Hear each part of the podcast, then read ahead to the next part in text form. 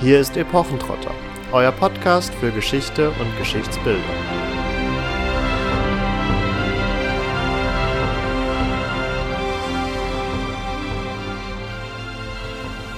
Hallo und herzlich willkommen zu einer neuen Folge Epochentrotter.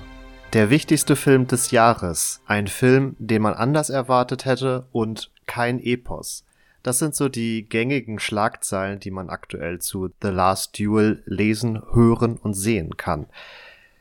Was das aus einer eher historischen Betrachtung bedeutet, das wollen wir heute zusammen mit euch angehen. Das haben wir im letzten Teaser, den wir letzte Woche publiziert haben, ja auch schon angekündigt gehabt und wir hoffen jetzt, dass viele von euch den Film vielleicht auch schon gesehen haben aber ich weiß auch von einigen Stammhörern und Hörerinnen, dass sie noch quasi auf unsere Rezension warten, um dann zu entscheiden, ob der Film was für sie wäre oder nicht. In diesem Sinne möchte ich aber nichtsdestotrotz eine Spoilerwarnung vorab schieben. Also falls ihr ohne das Wissen, wie der Film ausgeht, diesen sehen wollt, dann solltet ihr an dieser Stelle erstmal abschalten und zu einem späteren Zeitpunkt wiederkommen.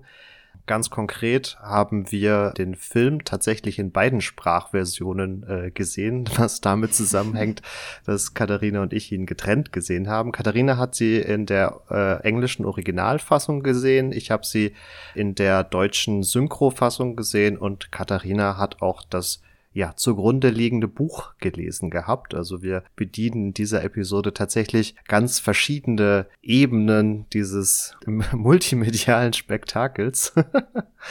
Und ja, in der kommenden Dreiviertel bis Stunde wollen wir mit euch einige historische Kontextualisierungen vornehmen, bewerten, inwieweit das Gezeigte denn historisch sein kann, und zum Schluss natürlich auch noch ein wenig subjektiv darüber uns austauschen, wie wir den Film ganz persönlich fanden, ob er uns unterhalten hat oder nicht.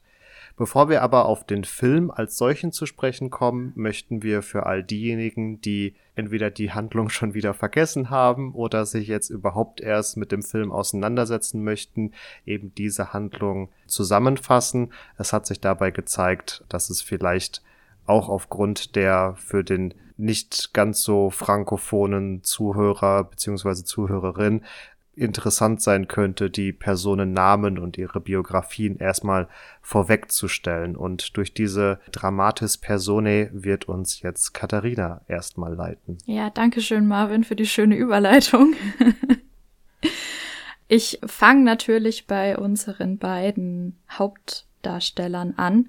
Und das ist einmal Jean de Carouche, das ist ein anfangs Knappe, später auch Chevalier, also ein Ritter, der in den 1330er Jahren geboren ist und hier immer wieder auf den Plan tritt. Es ist ein sehr streitsüchtiger und streitbarer Mann gewesen, der in erster Ehe einen Erben hatte, allerdings durch die Pest, die in Frankreich gewütet hat, sowohl Sohn als auch Frau verloren hat, was ihn dann dazu bringt, nochmal zu heiraten, wobei er da selbst schon so in den 40ern, Ende den 30ern, Anfang der 40er sich bewegt und auch schon einige Kriege hinter sich gebracht hat, die zwischen Frankreich und England zu der Zeit ziemlich zahlreich toben. Und ihm gegenüber steht jetzt Jacques Le Gris, ebenfalls knappe und eigentlich lange Zeit sein Freund, also sie kämpfen lange Zeit auch Seite an Seite, unter anderem eben in England für Jean de Vienne und vor allen Dingen auch für Graf Pierre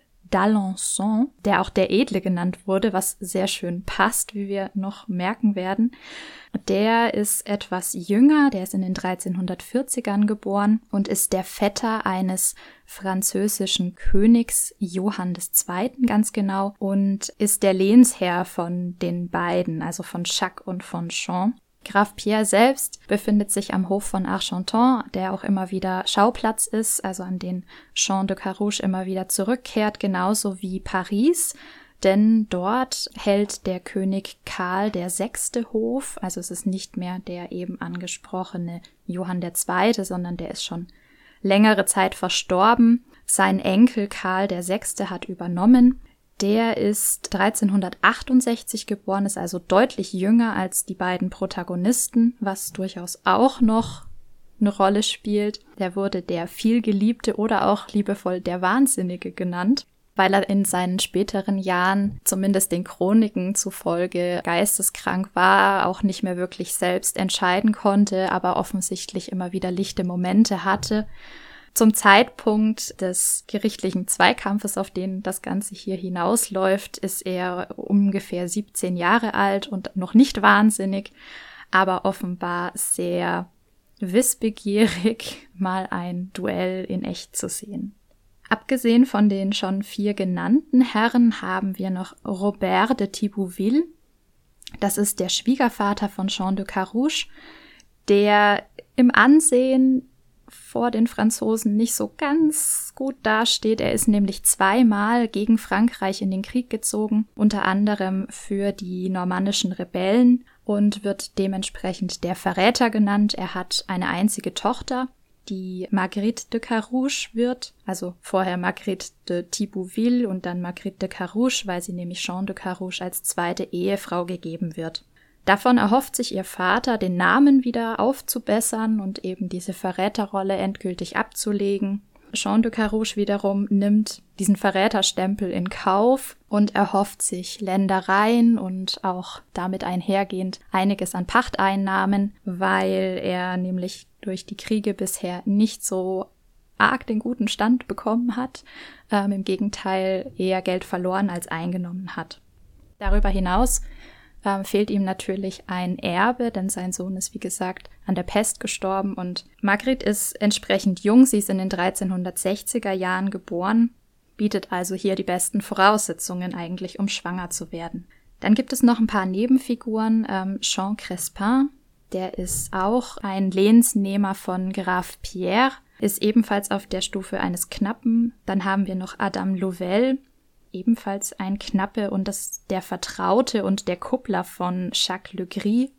Dann gibt es noch den Vater und die Mutter von Jean de Carouche, die hin und wieder auftauchen, wobei der Vater von ihm relativ früh schon stirbt. Er ist der Hauptmann von dem Lehen Belem und die Mutter von Carouche, Nicole de Carouche, wohnt allerdings nach dem Tod ihres Mannes nicht bei ihrem Sohn, sondern verweilt in Capomenil, das ist bei Lisieux und unweit ähm, von Saint-Pierre. Zu Jacques Le Gris ist vielleicht noch zu sagen, er ist der absolute Günstling von Graf Pierre, ist dessen rechte Hand, sein Verwalter treibt Schulden ein, ist auch bekannt, da nicht sehr zimperlich zu sein, wird auch beschrieben als ein sehr starker Mann, und er ist ein Kleriker niederer Wein. Das heißt, er hat angefangen, die Klerikerlaufbahn zu durchlaufen und hat das aber nicht vollendet. Ähm, Im Film sagt er, weil ihm das Abschwören gegenüber den Frauen offenbar missfallen hat. Ja, so viel erstmal zu den Personen. Bevor wir weiter fortfahren, müssen wir, glaube ich, kurz eine Begrifflichkeit klären. Du sprachst jetzt von Knappen. Ähm, ich sage jetzt, dass in der englischen Fassung vermutlich von Squires die Rede war. Exakt. Im äh, Deutschen wurde im Film das Wort Junker benutzt, bevor jetzt hier Leute, die den Film in der deutschen Synchro gesehen haben, durcheinander kommen und sich fragen, aber hä, er war doch ein Junker und kein Knappe. aber du hattest ja auch schon erwähnt, dass du aufgrund des Buches dazu noch etwas ausführen kannst. Ja, genau. Also das Buch, um das es geht, ist von Eric Jagger. Das ist ein ähm, Professor für Amerikanistik an der UCLA. Ehrlich gesagt weiß ich nicht, ob er es noch ist, aber er war es zumindest zum Zeitpunkt, als er das Buch geschrieben hat. Ähm, es ist kein Roman, als solchen habe ich ihn zuerst in die Hand genommen und war dann etwas irritiert vom Schreibstil. da habe ich auch gleich noch ein paar schöne Stilblüten für euch.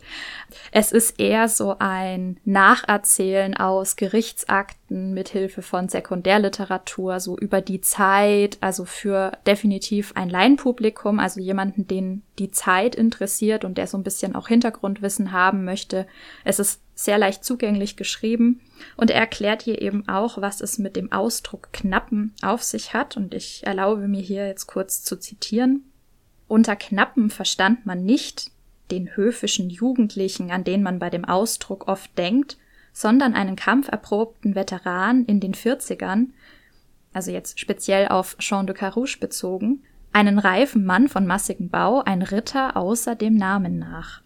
Genauer also sagt er, es gab im Wesentlichen drei Stände im Adel, also wir reden hier vom französischen Adel im 14. Jahrhundert, und da gab es den sogenannten Père, das war der Großvassal, dann gab es den Chevalier, also den Ritter, und den Écuyer, den Knappen. Und die Grafen von Perche, zu denen auch Graf Pierre gehört, bilden eben Teil des ersten Standes, also sind Père, während dann eben äh, Jean de Carouche und Jacques Le Gris zunächst zum dritten Stand, den Écuyer bzw. den Knappen gehören.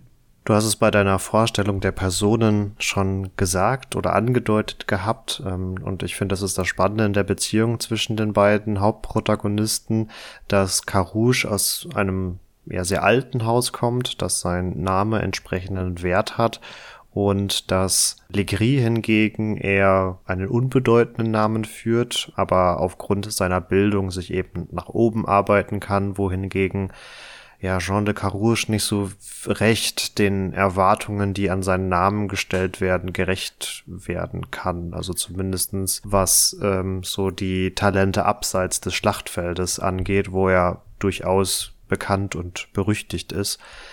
Nichtsdestotrotz haben die beiden zunächst ein ähm, sehr inniges Verhältnis, was auch dadurch zum Ausdruck kommt, dass du hast die erste Ehe von Carouche schon angesprochen, dass äh, hier Legris der Patenonkel des dann leider verstorbenen Erben gewesen ist. Also die beiden so gesehen durchaus als Freunde zu bezeichnen äh, sind. Allerdings sich das im Folgenden und hier setzt dann der Film an, zunehmend auseinander divergiert. Und der Film berichtet jetzt die nachfolgenden Ereignisse, die letztendlich in diesem gerichtlichen Zweikampf enden, aus der Sicht aller drei Beteiligten, also von Jean de Carouche, von Jacques Legris und von Marguerite de Carouche. Das werde ich jetzt natürlich hier nicht alles jeweils äh, mit seinen Nuancen nochmal wiedergeben, sondern das wollen wir an dieser Stelle ein wenig raffen, um dann auch schnell zur Besprechung schreiten zu können.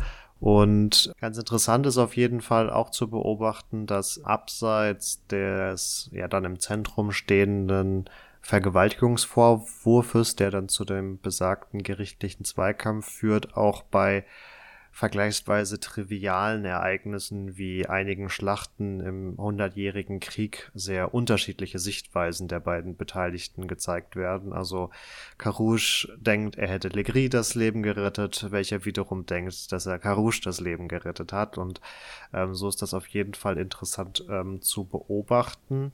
Die Beziehung wird zunehmend gestört, nachdem sie aus dem ersten Feldzug äh, zurückkehren und beide dem Grafen Pierre die Treue schwören. Das ist übrigens 1370 eine Schlacht bei Limoges. Also da sind die auch noch nicht so sonderlich alt. Wobei, nee, stimmt gar nicht. Die sind ja in den 30ern geboren. Also so mittleres ja. Alter besagt der Graf Pierre hat nämlich das Problem, dass seine Bücher nicht sonderlich ordentlich geführt wurden und das ruft so gesehen Jacques Legris auf den Plan, der eben aufgrund seiner klerikalen Bildung äh, hier durchaus in der Lage ist, besagte Rechnungsbücher durchzugehen und äh, zu korrigieren, was auch dazu führt, dass äh, einige vergessene Schulden und Pachten wieder auftauchen, für die sich Legris dann verantwortlich zeigt, sie einzutreiben weil er sich so als unersetzlich bis zu einem gewissen Grad für den Grafen Pierre erweist, wird er natürlich zunehmend mit auch Privilegien und auch materiellen Reichtümern überschüttet. Das Problem ist jetzt hier nur, dass Jean de Carouche aufgrund seines alten Namens und aufgrund anderer Abmachungen vieles von dem, was Legris in der Folge erhält, sei es nun ein Stück Land, was eigentlich zu Carouche Mitgift gehört hätte, die ihm zugesprochen wurde, oder auch das Kommando über die Festung Belem, die, wie schon erwähnt, Carouche Vater inne hatte, nach seinem Tod eben nicht auf den Sohn übergeht, sondern Legris vermacht wird, der Jean de Carouche zunehmend das Gefühl hat, dass äh, von Legris ein ja dass da ein Argwohn oder Neid irgendwie mitschwingt und er ihm alles wegnehmen möchte, was Jean de Carouche eigentlich aufgrund seines Namens etc. erhalten hätte. und der Film klärt das nicht ganz auf. Aus der Sicht von Legris ist es jedenfalls nicht so, dass er jetzt einen Böswill gegenüber Jean de Carouche hegt, sondern einfach nur ja seine Arbeit tut und dafür belohnt wird und da ist es so gesehen einfach Pech, dass Jean de Carouche nicht allzu beliebt ist beim Grafen Pierre und der ihm entsprechend am liebsten Dinge wegnimmt, damit er sie seinem Günstling zuschieben kann. also dadurch erlebt das Verhältnis der beiden doch eine zunehmende Anspannung. Ja, der Film erzählt ähm, hier unter anderem die Streitigkeit aufgrund der Mitgift, zu der eben eigentlich ein großes Gebiet namens Anou-le-Faucon gehört, das aber 1377 von Graf Pierre d'Alençon eingefordert wurde als Pacht, beziehungsweise eigentlich ist es so, dass eben Robert de Thibouville das abgeben muss, weil er sonst seine Schulden beim Grafen nicht begleichen kann. Es ist aber schon äh, Jean de Carouche als Mitgift versprochen und dementsprechend ist er sehr missgünstig zu hören, dass ähm, es inzwischen von Graf Pierre an Jacques Le Gris gegeben wurde. Und dann eben Belém, das auch an Jacques Le Gris fällt 1382 und dann gibt es noch zwei kleinere Fleckchen Erde namens Quigny und Plainville, was dann ja später auch noch von den Ländereien wegfällt, die eigentlich Jean de Carouge zustehen würden, aufgrund seiner Titel beziehungsweise aufgrund seines Standes. Und das schürt letztendlich nicht nur Missgunst, sondern eigentlich schon Hass gegenüber Jacques Le Gris, der aufgrund seiner Stellung inzwischen auch mehr oder weniger die rechte Hand von Graf Pierre ist. Trotz dieser zunehmenden Rivalität der beiden ähm, scheint es aber zumindest zwischenzeitlich zu einer Art Aussöhnung zu kommen. Ganz konkret, er hatte es sich Jean de Carouge äh, mit dem Grafen Pierre sehr verscherzt und war eigentlich nicht mehr bei Hofe willkommen. Äh, allerdings ja, gibt ihm die Einladung äh, eines Freundes nicht direkt an den Grafenhof, aber zumindestens zurück in die Gesellschaft so gesehen, einen Anlass, äh, sich wieder zu zeigen. Und hier trifft er dann nach einiger Zeit auch erstmals wieder persönlich auf Jacques Legris.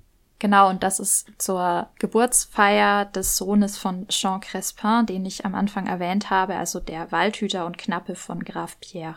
Bei diesem besagten Aufeinandertreffen der drei Protagonisten kommt es unter anderem auch zu einem Kuss. Marguerite erwähnt gegenüber Hofdamen auch, dass beziehungsweise die Hofdamen sind da sich eigentlich relativ einig, dass sie Jacques Legris auch für recht gut aussehend empfinden und es kommt auch zu einer ja, tiefer gehenden oder ja, überhaupt zu einer Unterhaltung zwischen Marguerite und Jacques Legris, die wir aber später nochmal aufgreifen möchten aufgrund des Inhalts.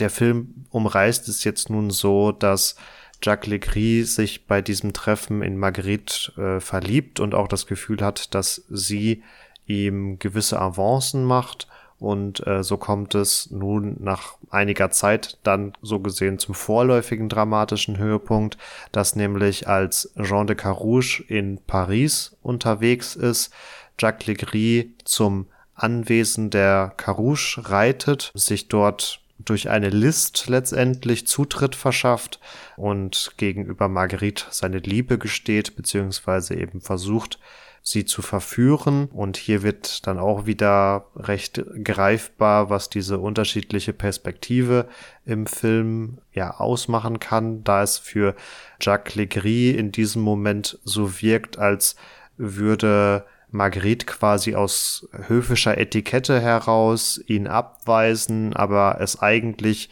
schon wollen, dass sie ihn verführt, wohingegen dann aus der Sicht Marguerites eindeutig klar wird, dass es sich hier dann äh, bei dem Geschlechtsverkehr um eine Vergewaltigung handelt.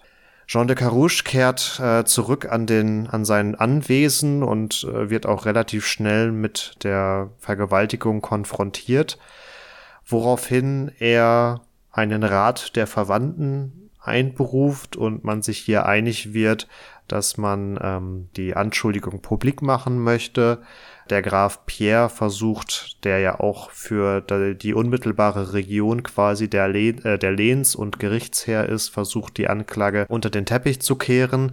Doch Jean de Carouche lässt nicht locker und dadurch, dass dieses Gerücht oder die Anschuldigung im ganzen Land verteilt wird oder herumgesprochen wird, wird auch letztendlich der König darauf aufmerksam und hört äh, Jean de Carouche an, wo der zumindest laut Film auch relativ schnell klar macht, okay, er möchte hier tatsächlich einen Zweikampf führen und es nicht bei einer einfachen Gerichtsverhandlung belassen. Besagte Gerichtsverhandlung, die einberufen werden muss, aber nichtsdestotrotz, um auch den Zweikampf zu beschließen, sehen wir dann im Film auch denke, da kommen wir gleich auch nochmal drauf zu sprechen. Und äh, damit sind wir dann so gesehen beim Höhepunkt des Films, in dem sich Schuld oder Unschuld der Beteiligten in Form eines Gottesurteils durch Zweikampf ermitteln lassen soll. Besagtes Duell findet also am 29.12.1386 statt und wird ja als letztes Duell bezeichnet. Aber es stellt sich hier natürlich relativ schnell die Frage, wenn man gesehen hat im Film, wie das Ganze vonstatten geht, ist das denn überhaupt ein Duell und warum ist es das letzte? Hm. Ja, The Last Duel, der Film ohne Duell, würde ich das Ganze gerne zusammenfassen wollen. Wir haben hier schlicht und ergreifend die Problematik, dass Begrifflichkeiten unsauber verwendet wurden, beziehungsweise wir auch ein wildes Mischmasch der Sprachen letztendlich haben. Also die französischen Quellen berichten hier ganz konkret von einem Gage de Bataille, einem Schlachtengang kann man das so ganz grob übersetzen. Es ist auf jeden Fall auch ein alter Ausdruck, also da findet sich jetzt äh, in aktuellen französischen Wörterbüchern keine stimmige Übersetzung für. Und der Begriff Duell taucht hier in der ähm, französischen äh, Volkssprache auch so gesehen gar nicht auf. Im Englischen würde man hier eigentlich eher nicht von einem Duel, sondern von einem Trial by Combat sprechen. Und im Deutschen wäre es streng genommen ein Gottesurteil durch Zweikampf. Und da ist tatsächlich auch die Ergänzung durch Zweikampf eigentlich sehr wichtig, weil ein Gottesurteil auch nicht nur per Zweikampf entschieden werden konnte, sondern es auch verschiedene Proben gab, Wasserproben, Feuerproben, also das eine oder andere ist vielleicht aus Hexenprozessen dann in der frühen Neuzeit bekannt.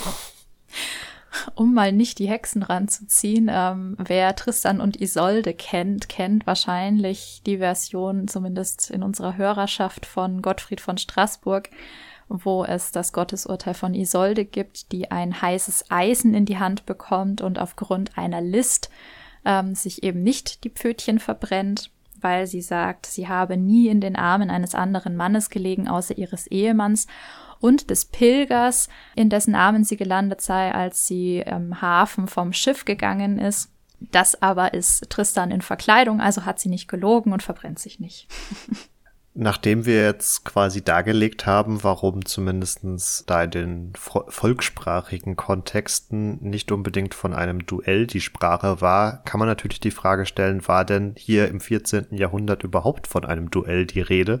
Und das kann man so mit Jein beantworten, weil zumindestens in den lateinischen Quellen ist von einem Duellum die Rede. Wobei man hier sagen muss, dass Duellum noch im in Anführungsstrichen klassischen Latein eher mit Schlacht oder Krieg übersetzt wurde und im Mittellatein, also dem Latein des Mittelalters, dann äh, für Duellum eher Zweikampf als äh, Übersetzung verwendet wurde. Und inzwischen findet sich eben auch Duell dann für Duellum als Übersetzung in den Wörterbüchern. Aber hier möchte ich einfach fies unterstellen, dass das ja quasi so aus unserer Perspektive des 21. Jahrhunderts eine zugeschobene äh, Übersetzung ist. Dazu gehört, würde ich sagen, auch das englische Judicial Duel, was wir jetzt nicht erwähnt haben, weil das, möchte ich jetzt einfach mal behaupten, nicht so alt ist wie Trial by Combat. Ja, also das gesetzliche Duell, wenn man es jetzt mal nochmal eindeutschen würde. Genau, und das ist nämlich der Punkt. Und das ist auch der Punkt, warum hier gerade dann in der äh, in den journalistischen oder nicht geschichtsorientierten Rezensionen einige Verwirrung herrscht, warum es jetzt das letzte Duell sein soll, weil allen ja irgendwie bewusst ist, dass im 17., 18., 19. Jahrhundert ja auch noch viel duelliert wurde und man sich jetzt fragt, was soll der Käse eigentlich? Ja, ein Duell hat hier streng genommen auch gar nicht stattgefunden, weil das Duell beginnt sich erst langsam im 17. Jahrhundert überhaupt herauszuentwickeln und hat natürlich seine Vorläufer in mittelalterlichen Ehren- und Gerichtszweikämpfen, ist aber vom ganzen Setting und der Vorstellung, die dahinter steht, nochmal eindeutig davon zu trennen. Und wir haben es hier aber eindeutig mit einem Gerichtszweikampf zu tun, der in seinen Regeln und in seinen Ausformungen durchaus Anleihen nimmt an anderen Ehrenzweikämpfen, die auch zwischen Rittern oder Adligen im Spätmittelalter stattfinden konnten, ähm, sich von denen aber eindeutig dadurch unterscheidet, dass man hier vorab einen Eid leistet, die Wahrheit gesagt zu haben und dieses Duell auf Leben und Tod geführt wird, wohingegen besagte Ehrenzweikämpfe, die ja, eher was Turnierhaftes haben, ähm, auch häufig dadurch enden konnten, dass einer der beiden Kombattanten schon irgendwie mit dem mit dem Knie oder mit dem äh, mit der Hand den Boden berührt haben. Also es hier eher nur darum ging, teilweise den Gegner zu Boden zu ringen. Man konnte auch nicht einfach so einen gerichtlichen Zweikampf ausfechten. Also das musste wirklich rechtlich genehmigt werden, musste also ein Gremium in irgendeiner Art und Weise darüber entscheiden, ob denn das Verbrechen überhaupt in diese Möglichkeit fällt, so gelöst zu werden. Ähm, das setzt einiges voraus. Also es geht nicht nur um irgendeine Ehr- oder Stolzverletzung. Es muss außerdem einen Mangel an Zeugen oder eines Geständnisses geben. Sonst entscheidet das Gericht überhaupt nicht, dass das eine Möglichkeit ist, um eben die Wahrheit herauszufinden. Dann gibt zum Beispiel der Sachsenspiegel aus dem 14. Jahrhundert, also ein Rechtstext, an, dass es bei Diebstahl, Verwundung, Beleidigung erlaubt sein soll.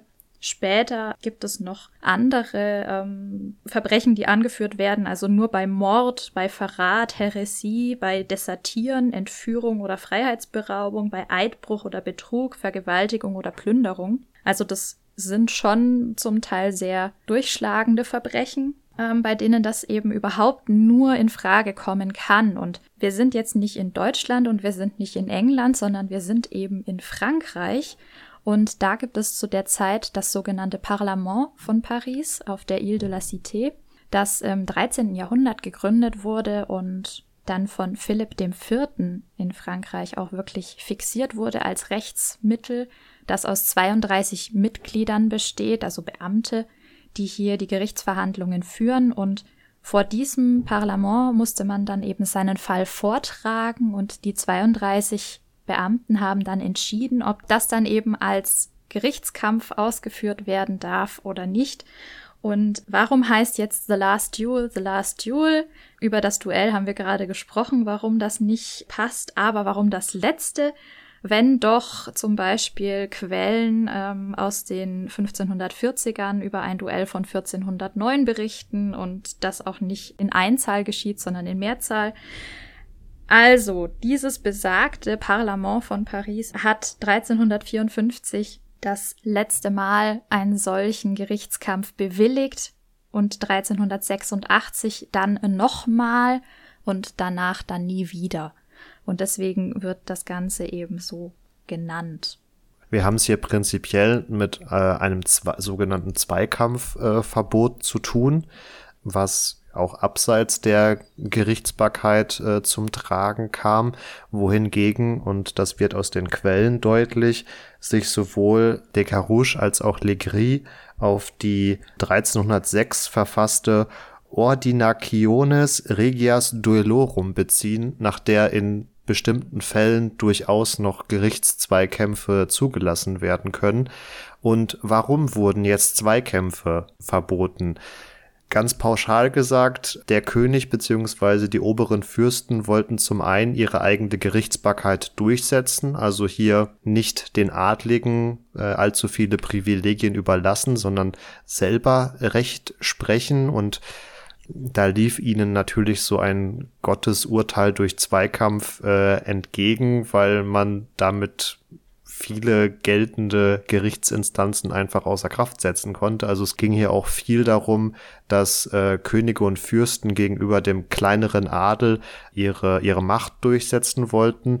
Und zum anderen wollte der König natürlich hier vor allem in Kriegszeiten verhindern, dass äh, sich seine Adligen gegenseitig äh, umbringen und er nicht mehr allzu viele fähige Ritter und Adlige für den Kampf gegen die Engländer hat. Denn auch die gerade erwähnten Ehrenzweikämpfe, die waren zwar nicht unbedingt darauf ausgelegt, dass jemand stirbt, aber sie bargen natürlich trotzdem ein gewisses Verletzungs- oder auch Tötungsrisiko. Insofern haben wir hier im späten 14. Jahrhundert viele Tendenzen, dass gerade in Frankreich die Macht oder der, der König zunehmend äh, zentralistischer regieren wollte, wohingegen sich dann wiederum die Ritter und niederen Adligen sperrten. Und das haben wir in der ein oder anderen Folge ja auch schon mitbekommen, dass gerade deswegen in dieser Zeit auch das Rittertum mit seinen Ehrvorstellungen nochmal eine gewisse Blüte erlebt hatte. Zum einen, weil von oben quasi dieser zentralistische Durchgriff erfolgen sollte seitens der Könige und da ja, Privilegien so gesehen entzogen wurden und gleichzeitig, weil von unten das aufstrebende Bürgertum eben auch ja quasi den, den Rittern und Adligen Konkurrenz gemacht haben und sie entsprechend hier sehr bemüht darum waren, ihre Tugenden zu betonen und sich dadurch eben von diesen anderen Personengruppen abzugrenzen.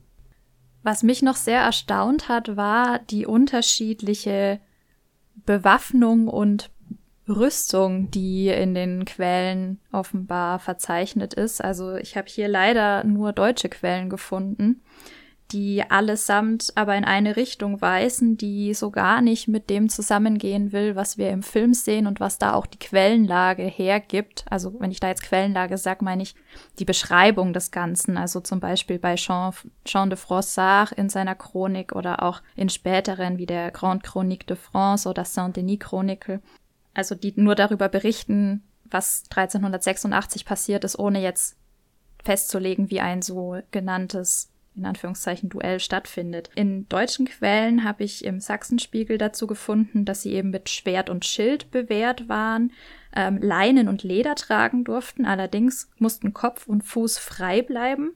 An den Händen waren nur Handschuhe erlaubt. Und dann war es auch so, dass der Ankläger den Angeklagten erwarten musste auf dem Gerichtsplatz und wenn dieser Angeklagte nicht nach dreimaliger Aufforderung durch den Herold auf den Platz getreten ist, dann durfte der Ankläger zwei Schläge in den Wind schlagen mit seinem Schwert und hatte dann das Recht eben auf seiner Seite. Und ähm, in Fechtbüchern wird auch Stellung bezogen zu solchen gerichtlichen Zweikämpfen. Und da ähm, heißt es dann auch zu den Waffen, dass eben das für Ritter typische verwendet werden darf. Später dann wird genauer gelistet, dass eben zum Beispiel ein Streithammer, eine Keule, ein Vierkantholz mit Eisenbeschlag verwendet werden darf. Dieser Gerichtsplatz hat 60 Fuß im Quadrat. Ähm, es darf dann ein rechteckiger Lederschild nur verwendet werden. Auch eine Lederrüstung ist erlaubt, die aber eben auch dann Knie und Ellenbogen freilassen muss. Und es darf ein roter Seitenüberwurf getragen werden. Also ist ziemlich genau festgelegt und es ist definitiv keine schwere Panzerrüstung. Und jetzt haben wir aber in der Beschreibung des Zweikampfs von 1386 eine extreme Berüstung der beiden. Also Jacques Le Gris muss wirklich bis an die Zähne gerüstet gewesen sein, so extrem, dass äh, Jean de Carouche erhebliche Probleme hatte, nachdem er ihn überwältigt hat, dann auch eine Stelle zu finden, um ihn zu erschlagen, um ihn äh, zu erdolchen, zu erstechen, was auch immer. Also da wird auch dieser Schnabelhelm, der für die Zeit offenbar ganz typisch ist, beschrieben.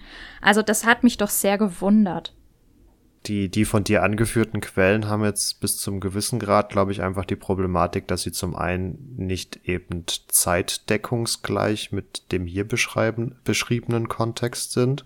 Also der Sachsenspiegel wäre vorher. Ja, aber genau der Kodex, aus dem ich das habe, das ist der Dresden-Kodex, der ist aus dem 14. Jahrhundert bei den von dir angeführten Quellen haben wir natürlich zum einen die Problematik, sie sind aus Deutschland, also fraglich, inwieweit das auf Frankreich anzuwenden ist. Gleichzeitig würde ich jetzt bei gerade Fechtbüchern in Teilen auch argumentieren, dass die sich dann eher an ein bürgerliches Publikum richten. Und hier die Frage ist, ob nicht bürgerliche Gerichtskämpfe, die es ja durchaus auch geben konnte, mhm. äh, gemeint sind, weil bei den Gerichtszweikämpfen durch Adlige Schrägstrich Ritter habe ich jetzt mehrfach in der Literatur quasi die Hinweise gefunden, dass es sehr äh, in Richtung dieser Ehrenzweikämpfe ging oder daran Anlehnung nahm. Also beispielsweise auch der hier nicht quadratische, wie von dir angeführte, sondern rechteckige Kampfplatz orientierte sich wohl an einem Ehrenzweikampf, der 1383, also drei Jahre vorher in Paris stattgefunden hatte inklusive auch äh, damit verbundener hoher und massiver Holzschranken, die den Platz äh, begrenzen sollten. Also im Film ist es eine Steinmauer, aber eigentlich wäre es, äh, wären es ja, Holzschranken gewesen. Ähm, und dass man sich hier quasi dem Vorbild dieser Ehrenzweikämpfe bediente, wobei der letzte Gerichtszweikampf in Paris äh, 1365 stattgefunden hatte, also 21 Jahre äh, in der Vergangenheit lag für die, für die Zeitgenossen und hier dann natürlich auch fraglich ist, inwieweit man sich dann noch dran erinnert hat. Ich glaube, das wirklich Entscheidende ist einfach, dass sich beide auf gemeinsame Regeln geeinigt haben und die dann einfach akzeptiert wurden. Ich muss mich jetzt ganz kurz verteidigen, bevor ihr wütende Kommentare schreibt, warum ich gesagt habe, 1354 war das letzte Duell, bevor das letzte Duell stattgefunden hat. Das war das letzte in einem Fall einer Vergewaltigung genehmigte Duell, muss ich dazu anführen. Also Marvin hat natürlich völlig recht mit den nochmal elf Jahren später. Allerdings eben war das dann nicht im Zuge einer Vergewaltigungsklärung einberufen worden. ja, unsere beiden Ritter tragen im Film sehr massive Rüstungen. Das nehmen wir mal so hin. Da haben ja auch einige sich schon dran abgearbeitet. Ähm, ich möchte gerne auf die Farbgebung zu sprechen kommen, denn da habe ich mich tatsächlich dran gestört. Wir haben hier nämlich einen Jacques Le Gris und einen Champ de Carouge. Und Champ de Carouge darf auch rot tragen. Er darf sogar sein echtes Wappen tragen. Er hat nämlich in echt, also im historischen, ein rotes Wappen mit drei silbernen Fleur de Lis ähm, also diese Iris, die man auch ähm, vom französischen Königshaus kennt, da in Gold auf blauem Grund, was auch Graf Pierre als Wappen trägt. Allerdings, Jacques Le Gris hat eigentlich ein graues Wappen, auf dem ein roter diagonaler Balken verläuft. Und im Film trägt er blau und hat ein Wappen, das könnte man so als taubenblau-grau bezeichnen, auf dem eine Schlange, ein Drache, ich weiß nicht, was es sein sollte, ähm, abgebildet ist. Also das hat für mich irgendwie so überhaupt nicht zusammengepasst. Das an dieser Stelle einfach nur, ja, zur Kostümierung. Ja, ich glaube, die Kostümierung lässt sich ganz gut mit den schon seit Erscheinen des Trailers behandelten Halbvisierhelmen ad acta legen. Ich persönlich finde es immer ein bisschen schade, gerade jetzt hier im späten 14. Jahrhundert, wenn die Rüstungen dermaßen klobig daherkommen, dass ja man nicht das Gefühl hat, dass man sich darin sonderlich gut bewegen kann. Also hier gilt ähnlich wie bei El Cid schon äh, festgehalten, dass die Kettenhemden eher so ein bisschen Boyfriend-Style oversized waren und man sich so dachte, ja gut, da hätte man jetzt auch noch mal drei Kilo rausnehmen können und auch die äh, in Teilen verwendeten Plattenteile wirkten nicht sonderlich körperangepasst, aber da lohnt es sich, glaube ich, in den kommenden Tagen auf unseren Social-Media-Kanälen vorbeizuschauen, wo wir mal von der ein oder anderen Reenactment-Gruppe Vollrüstungen des 14. Jahrhunderts zeigen werden. Und da werdet ihr schnell feststellen, dass das wesentlich körperbetonter war und damit insgesamt einfach so ein bisschen ergonomischer daherkommt. Allerdings, ja.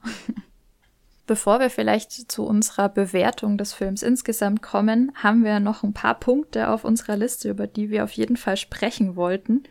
Und ich fange jetzt einfach mal an. Es ist relativ assoziativ, aber so eine Sache, an der ich mich im Nachhinein gestört habe, während dem Film habe ich mich einfach nur gefragt, so, hä, das passt doch nicht, war Notre Dame. Also wenn wir nach Paris fahren, eilen auf dem Pferd mit Jean de Carouge, also an den Hof des Königs Karl VI., dann wird immer Notre Dame gezeigt und ein sehr mittelalterlich anmutendes Paris. An dem Paris als solchen habe ich mich jetzt weniger gestört, aber wir haben eine Folge zu Notre Dame gemacht, Folge 21. Ähm, wenn ihr euch die nochmal anhört, könnt ihr nachvollziehen, warum ich mich jetzt im Nachhinein so darüber ärgere. Denn Notre Dame wird dargestellt nicht als fertiger Bau, als imposante, große, dramatische gotische Kirche im Herzen von Paris, sondern mitten in der Bauphase. Also es fehlen Seitenstreben. Ich glaube, der Chor ist noch nicht richtig fertig. Und ja, schade, denn das Ganze wird nicht vor den 1370ern gezeigt, eher später. Und ähm, Notre Dame war halt in den 1360ern einfach fertig.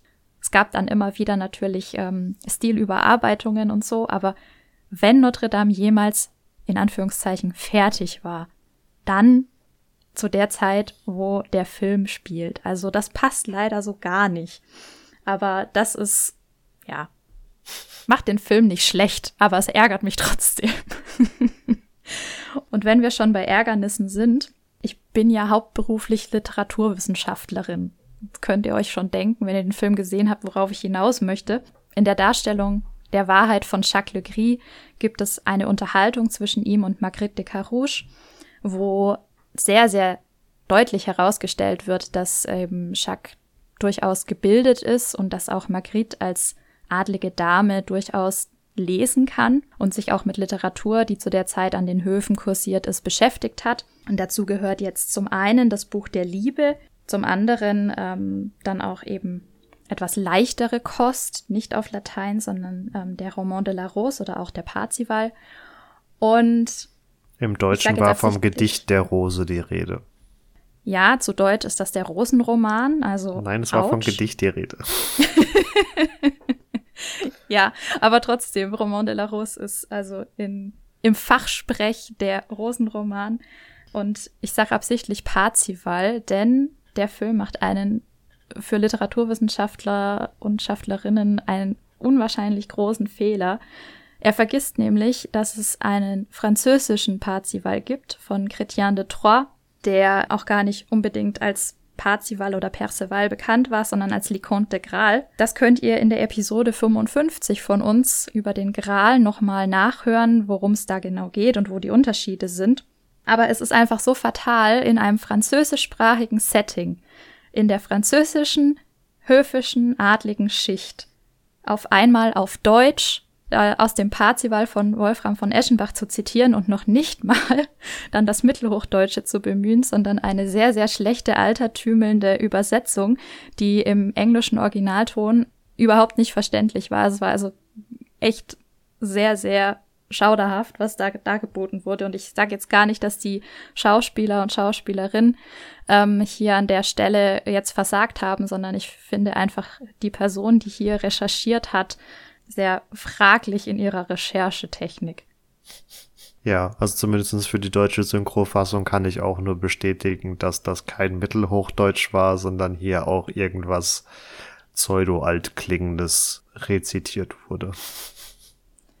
Und das ist halt so schade, weil es, also, es liegt so nah beieinander und es ist so, ja, vermeidbar, einfach dann den Perceval herzunehmen und dann an der Stelle auch hat das Deutsche einfach nichts verloren. Da hätte man Französisch sprechen können, wenn man denn unbedingt eine alte Sprache und eine andere Sprache braucht, um das authentisch klingen zu lassen, aber man braucht definitiv kein Deutsch hier. Ja. Und sehr spannend fand ich auch die Aussage von Magritte über den ähm, Roman de la Rose. Er sei ja so langweilig und sie fände den Parzival ähm, viel cooler weil der eben von einem dummen Ritter erzählt und äh, dann zitiert eben Jacques Le Cri hier über den Erwas Tump und so.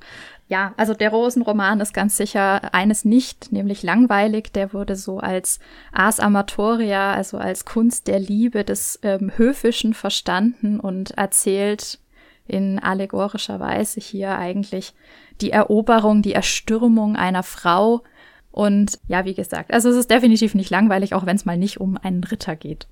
Das dürfte durch die ein oder andere Epochentrotter-Folge ja auch offensichtlich geworden sein, dass die, die Kulturbewegung eher von Frankreich ins in den deutschsprachigen Raum ging, als vom deutschsprachigen Raum in den französischen, weswegen das, was Katharina hier angesprochen hat, schon durchaus zutreffend ist, dass die auf gar das keinen, ist dramatisch. dass die auf gar keinen Fall Mittelhochdeutsch oder Pseudo-Mittelhochdeutsch rezitiert hätten, sondern bei den Originalquellen äh, gewesen blieben wären. Genau, also es hätte zu dieser Zeit einfach überhaupt keinen Grund gegeben, nicht in 100 Jahren, warum die so stolzen Franzosen an der Stelle ähm, auf einmal auf das, auf die deutsche Übersetzung ihres französischen Werkes zurückgreifen. Das macht einfach hin und vorn keinen Sinn. Also es gab einfach keinen Grund.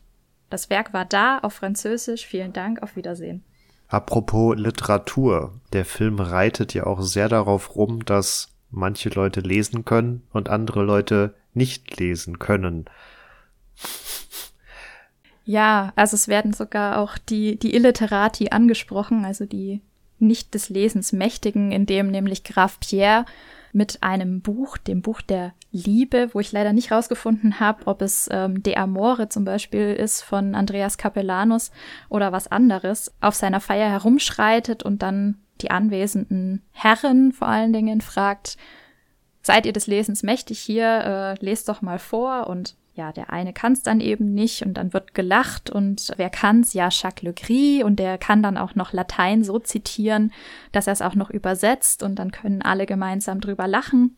Denn in diesem Buch der Liebe oder Book of Love nennen sie es da, es sind verschiedene Regeln der Liebe unterbreitet und ja, einige davon sind eben durchaus zum Schmunzeln. Es ging aber zu schnell, um das mitzuschreiben. Also müsst ihr dann wohl doch hier an der Stelle den Film selber anschauen.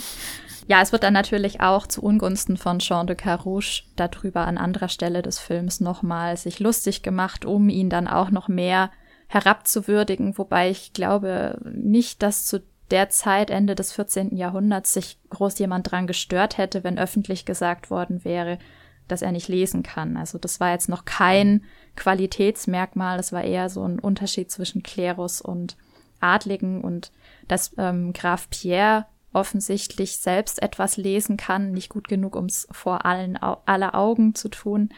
Das mag an seiner hohen Stellung liegen, aber ist sicherlich auch im Ende des 14. Jahrhunderts noch nicht so, dass jeder Graf das unbedingt konnte. Schon gar kein Knappe oder Ritter um jetzt nicht nur schlecht zu reden, was da so an historischem vorkommt. Ähm, es gibt nämlich eine Szene, in der Margret mit einem Doktor spricht in ihrer Kammer und er versucht ihr zu erklären, warum sie nach fünf Jahren Ehe immer noch keinen Erben bekommen konnte. Und er lässt sie jetzt eben nicht zur Ader. Yay, ich habe nur darauf gewartet, dass das Skalpell angesetzt wird. sondern er zieht jetzt die sogenannte Humorallehre heran. Ähm, das ist eigentlich das, was wir so als Vier-Säfte-Lehre kennen. Ähm, das ist auch der Grund, warum überhaupt Leute zur Ader gelassen wurden, denn es gibt die Vorstellung, also es gibt vier Säfte im Körper, ähm, schwarze Galle, gelbe Galle, Blut und Schleim und denen wird seit Galen dann eben zugeordnet, zum einen trocken, kalt, feucht und warm und zum anderen eben die Temperamente. Also das eine ist ein Choleriker, das andere ist ein Sanguiniker, das nächste ist ein Melancholiker oder ein Phlegmatiker, je nach Zusammensetzung. Und der Doktor attestiert jetzt Margrit trocken und kalt zu sein. Also sie ist nach der Lehre von Galen eine Melancholikerin und deswegen kann sie eben keine Kinder empfangen und soll sich doch tunlichst durch Ernährung ihrem Mann annähern. also annähern in dessen Gemütszustand. Warum soll sie das tun? Ja, da sind wir jetzt schon bei der nächsten Vorstellung ähm, dieser Zeit, was tatsächlich auch richtig wiedergegeben wurde, nämlich Schwangerschaft kann nur dann entstehen, wenn der sogenannte kleine Tod der Frau beim Geschlechtsverkehr erlebt wird.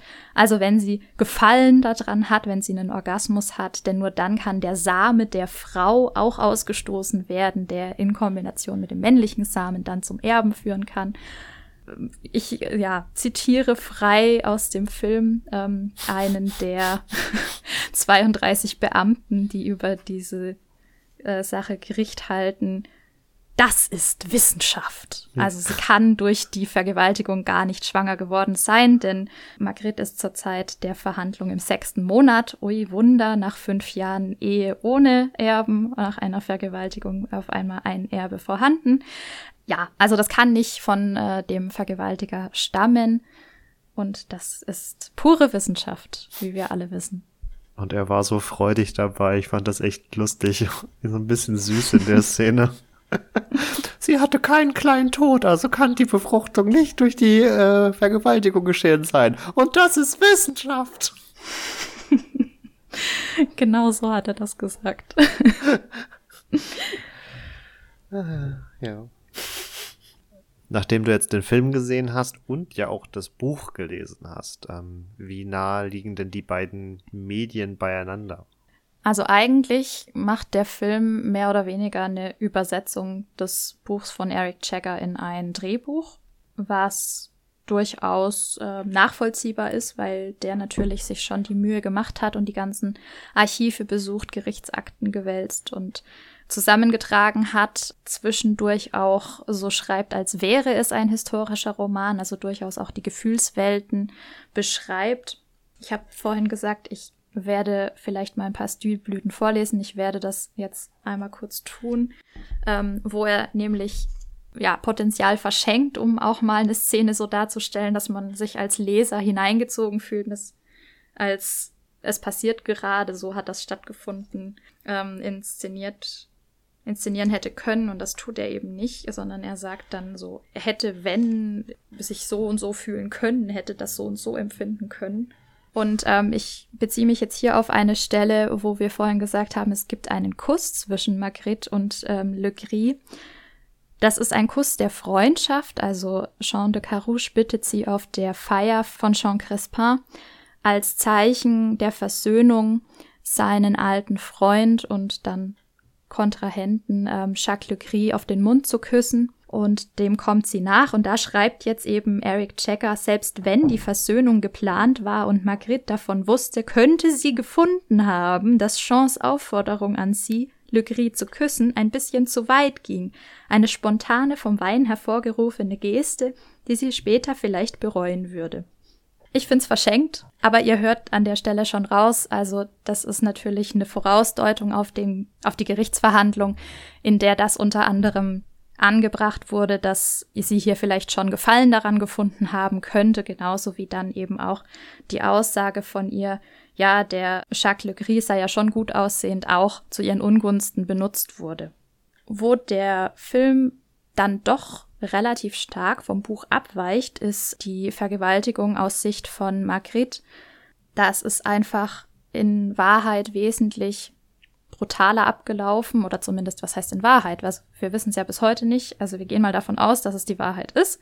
Es ist ja ein Gottesurteil gewesen. Mhm. Ähm, also auf jeden Fall ist es so gelaufen laut der Beschreibung, dass Jacques Le Gris sie nicht alleine überwältigt hat, sondern Adam Louvel, sein Kuppler ähm, nicht nur dafür gesorgt hat, dass überhaupt Margret die Tür öffnet, als sie alleine im Schloss ihrer Schwiegermutter ist, ähm, sondern dann auch noch geholfen hat, sie überhaupt zu bändigen. Also sie muss sich extrem gewehrt haben, so sehr, dass sie mit Schnüren oder was man sonst nehmen kann, eben ans Bett gefesselt wurde und Adam Lovell hier eben sehr beteiligt war und also auch eben viel, viel mehr Widerstand geleistet worden ist von ihrer Seite und das kommt im Film eben so gar nicht rüber und es ist schon deutlich, dass sie es nicht möchte und sie wehrt sich auch und sagt auch nein, aber in der Beschreibung im Buch ist es wesentlich deutlicher, dass das hier wirklich ein Verbrechen ist, was abläuft und also sie alles andere als Vergnügen empfunden haben dürfte und das finde ich fast ein bisschen schade, nicht ähm, um irgendwelchen Voyeurismus zu befriedigen. Man muss das an sich nicht zeigen, aber man kann durchaus deutlicher machen, wie vehement hier einfach die Sträubung abgelaufen ist. Ähm, der Film lässt Adam Lovell vor der Tür des Schlosses zurück. Also noch nicht mal vor der Zimmertür, sondern ganz außerhalb der Crime Scene. Und da hätte ich mir fast gewünscht, dass es ein bisschen deutlicher wird eben, als es das tatsächlich tut. Aus der Sicht von Jacques Legris kommt das Ganze wie so ein Liebesspiel daher, was auch vorher gezeigt wurde, wo das tatsächlich ein Spiel ist am Hof von Pierre aber ja, das ist halt Verwechslung von Realität und Wunsch an der Stelle. Ein Wunsch, der ja zumindest in der Gerichtsverhandlung dann eher Margrit äh, unterstellt wird, dass sie ja das überhaupt nur geträumt hätte, weil sie ihn ja für so gut aussehend äh, befinden würde. Ja, ich glaube, ich weiß jetzt natürlich nicht, wie es im Buch gehandhabt wurde, allerdings versucht ja der Film schon die Handlungen als solche relativ nah beieinander zu halten und einfach die Perspektive zu wechseln. Und wenn jetzt, sage ich mal, aus der Sicht von Marguerite noch äh, eine zweite Person anwesend gewesen wäre und auch, äh, sage ich mal, Fesselungsinstrumente und Knebel, ähm, wäre das, äh, da hätte man, glaube also dann hätte man endgültig äh, irgendwie so äh, Legri nicht mehr für bei vollem Bewusstsein empfinden können, weil er sich dann das quasi alles in seiner Version rausgerechnet hätte. Also ich glaube, hier hat man versucht, das relativ eng beieinander zu halten und dann nur die Perspektive zu wechseln. Ja, also ich meine mich auch zu erinnern, dass der Film zum Beispiel ähm, Le Gris Alibi, was er in den Gerichtsakten aufmacht, gar nicht so thematisiert. Also er sagt, er hätte gar nicht die ganze Woche über hätte er da gar nicht sein können und er hätte dafür auch Zeugen und er sei 25 Meilen weit weg gewesen und ja, also sein Anwalt, sein Verteidiger ähm, Jean Lecoq hat sehr ausführlich Tagebuch geführt über diesen Prozess, über die Gespräche mit seinem Klienten und scheint auch nicht so ganz überzeugt gewesen zu sein von der Unschuld seines Mandanten. Es ist halt immer so ein Stück weit natürlich die Frage, wie man das rückwirkend beurteilt, aber dieser Jean Lecoq scheint ein sehr kluger Mann gewesen zu sein, der Leute in seinem Umfeld auch beobachtet hat und ja, wenn man halt auch die Aussagen von Margrit liest, dann wäre das schon ziemlich heftig in aller Öffentlichkeit, in dem Bewusstsein, was sie da tut und welche Konsequenzen das auch hat, ähm, solche Dinge weiterhin zu behaupten. Also sie hat das ja nicht nur einmal behauptet, sondern mehrfach. Es wurde schriftlich zu Protokoll gegeben, nachdem schon eine Anhörung stattgefunden hat. Es gab dann nochmal eine Anhörung, bei der dann ein Termin festgesetzt wurde, wann das entschieden wird vom Gericht. Und da wurde dann erst, also am 15. September in dem Jahr 1386 festgelegt, dass überhaupt so ein Zweikampf stattfinden darf. Und ja, hier an der Stelle spielt vielleicht unser König Karl der Sechste nochmal eine kleine Rolle in unserer Review. also zum einen, das, äh, um das noch kurz aufzugreifen, ja, das Alibi scheint nicht überzeugend gewesen zu sein, weil eine der vier Bedingungen für so einen gerichtlichen Zweikampf ist auch, dass der Angeklagte stark verdächtig sein muss. Also es kann, kann nicht einfach nur Aussage gegen Aussage sein, sondern jetzt in dem Fall scheint man es ihm auch dann in Anführungsstrichen zugetraut zu haben, beziehungsweise das Alibi war einfach nicht stichhaltig genug. Also ja. Und ja, am 15. September 1386 wurde festgesetzt, dass dieser gerichtliche Zweikampf stattfinden soll ursprünglich terminiert auf den 27. November 1386. Allerdings, äh, Karl VI. scheint aufgrund der Tatsache, dass es das wusste er vermutlich noch nicht, dass es sich um den letzten gerichtlichen Zweikampf handeln wird. Aber aufgrund der Tatsache, dass diese gerichtlichen Zweikämpfe eben nicht allzu häufig vorkommen, scheint er ein großes Interesse äh, an dieser Auseinandersetzung gehabt zu haben. Und es waren auch noch mindestens drei weitere Herzöge dann bei der finalen Auseinandersetzung auch tatsächlich anwesend, so bei, so, sowie viele Vertreter vom Hofstaat. Ja, und Bürgen auch auf jeder Seite, sechs Stück. Und also auch Margrit war nicht alleine. Also es war ein unwahrscheinlicher Auflauf an französischen, an französischen Adligen. Mhm, genau. Jedenfalls Karl VI. war bedingt durch den Hundertjährigen Krieg im November noch nicht wieder in Paris und hat entsprechend einen Boten nach Paris gesandt, der auch erst drei Tage vorher, also vor dem 27. November eintraf und verkündete, dass das Ganze noch mal ein bisschen nach hinten verschoben werden soll, nämlich auf den jetzt schon mehrfach äh, genannten 29. Dezember 1386, damit er eben hier anwesend sein kann. Und ja, ich persönlich fand auch, dass in Anbetracht der Tatsache, dass Karl VI. den Beinamen der Wahnsinnige trägt, auch hier äh, der Schauspieler das sehr gut verkörpert hat und der König jetzt nicht unbedingt unzurechnungsfähig wirkte, aber als wenn er so einen leichten Hau und vielleicht auch so einen leichten sadistischen Trieb hätte, indem er dem gerne zuschaut, wie die sich da den Kopf einschlagen. Ja, also Voyeurismus ist hier an der Stelle auf jeden Fall vorhanden gewesen. Ja, jetzt haben wir viel über den Film geredet. Marvin, was ist denn so dein Fazit? Äh, mein Fazit ist, dass er rein von der historischen Ereigniskette würde ich sagen, relativ an, relativ nah an dem dran ist, was in Anführungsstrichen tatsächlich stattgefunden hat.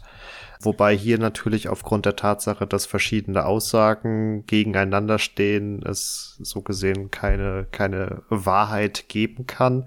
Wir haben aber auch eigentlich eine recht gute Quellenlage. Also du hast schon verschiedene Chroniken, die Gerichtsakten und auch die persönlichen Aufzeichnungen des Rechtsanwalts erwähnt. Also ähm, auch bedingt dadurch, dass diese Gerichtszweikämpfe in der Zeit nicht mehr allzu häufig aufkamen oder auftraten, äh, erlebte es ein gewisses äh, öffentliches Interesse und fand entsprechend auch Einzug in die Quellen. Da gibt es natürlich immer ein paar Unsauberheiten, also jetzt mal ganz blöd formuliert, beziehungsweise der Film lässt natürlich auch das ein oder andere in der Ereigniskette einfach raus oder setzt darauf jetzt nicht so einen starken Fokus. Genau, aber äh, insofern gut, die historische Ausstattung würde ich sagen, ja, man sieht, dass da jemand mal ein Geschichtsbuch äh, geschaut hat, aber dann am Ende doch wieder ein buntes Potpourri bei, bei rumgekommen ist mit viel Freiheit beim Kostümschneider. Im Trailer war ja schon so vermutet worden, oh mein Gott, das wird ein einziges Grau- und Blaufilter-Desaster.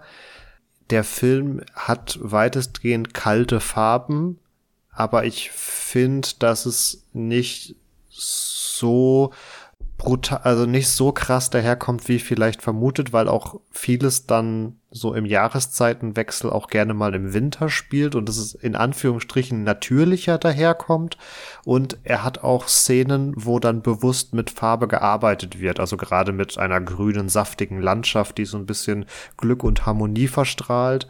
Also insofern ja, kann man den Vorwurf prinzipiell machen, dass hier eher das dunkle, düstere Mittelalter gezeigt wird, aber vielleicht nicht so schlimm wie bei anderen Produktionen. Insofern ähm, habe ich mich äh, durch den Film sehr unterhalten gefühlt. Diese repetitive Erzählweise, dass die drei Blickwinkel nacheinander gezeigt werden, macht ihn jetzt nicht so interessant, um ihn jetzt noch mal ein zweites oder drittes Mal zu sehen. Und die Brutalität ist natürlich auf einem sehr hohen Niveau, sowohl bei den Schlachtenszenen als auch bei dem letztendlichen Duell, wobei das, soweit wir das den Chroniken entnehmen können, tatsächlich sehr blutrünstig war und mit enthaupteten Pferden etc. geendet ist. Aber ich kann sagen, dass bei dem letzten Stich dann doch auch ein Raunen durch den Kinosaal gegangen ist und die Leute so ein bisschen angewidert waren. Ja, zu Recht. Also ich muss sagen, das Kettenrasseln der, der Kettenhemden und Rüstungen fand ich tatsächlich sehr passend. Also das war anders als in früheren Ritterfilmen einfach viel präsenter und ich finde, es hat das Ganze zumindest vom Eindruck her auch realistischer gemacht.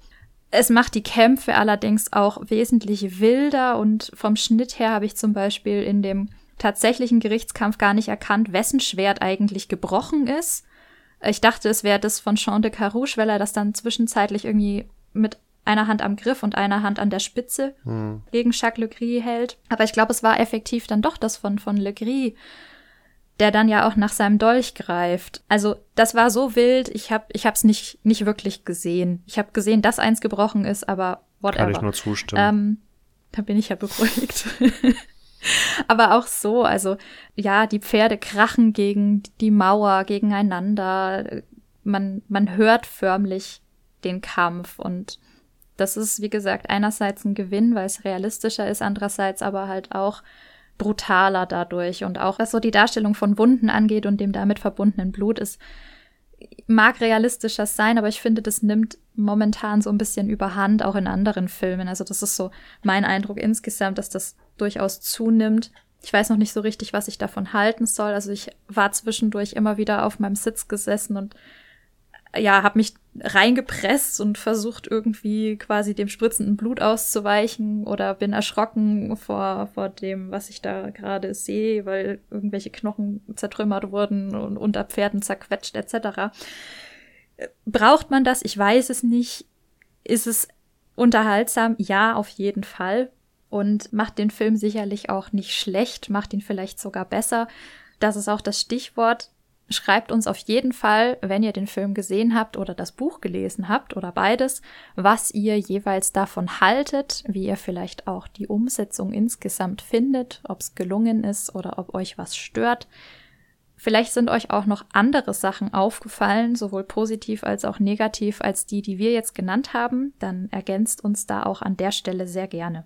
Ja, und äh, folgt uns auch gerne auf äh, Social Media. Da sind wir auf Instagram und Facebook zu finden. Da werden wir in den kommenden Tagen auch sicherlich noch auf den ein oder anderen Aspekt des Films, des Buches oder der historischen Ereignisse selbst zu sprechen kommen, wo jetzt vielleicht hier in der Episode nicht mehr unbedingt der Platz für war. Also da lohnt sich ein Reinschauen auf jeden Fall. Und wenn ihr kein Social Media habt, dann folgt uns auch gerne auf unsere, äh, dann schaut auch gerne mal auf unserer Webseite vorbei, epochentrotter.de und über Feedback oder Themenideen freuen wir uns auch jederzeit. Da könnt ihr die verschiedenen Nachrichtenfunktionen von Social Media nutzen oder uns eine Mail schreiben an kontakt.epochentrotter.de und damit bleibt mir noch zu sagen, ich hoffe, ihr hattet viel Spaß mit unserer dieswöchigen Film-Review und kann verlautbaren lassen, dass aufgrund der Verschiebung ja auch bereits am nächsten Mittwoch die nächste Folge kommt. Also seid da ganz gespannt und äh, schaltet ein. Und ja, macht's gut und ciao, ciao. Von meiner Seite auch nochmal, bleibt gesund und macht's gut. Ciao.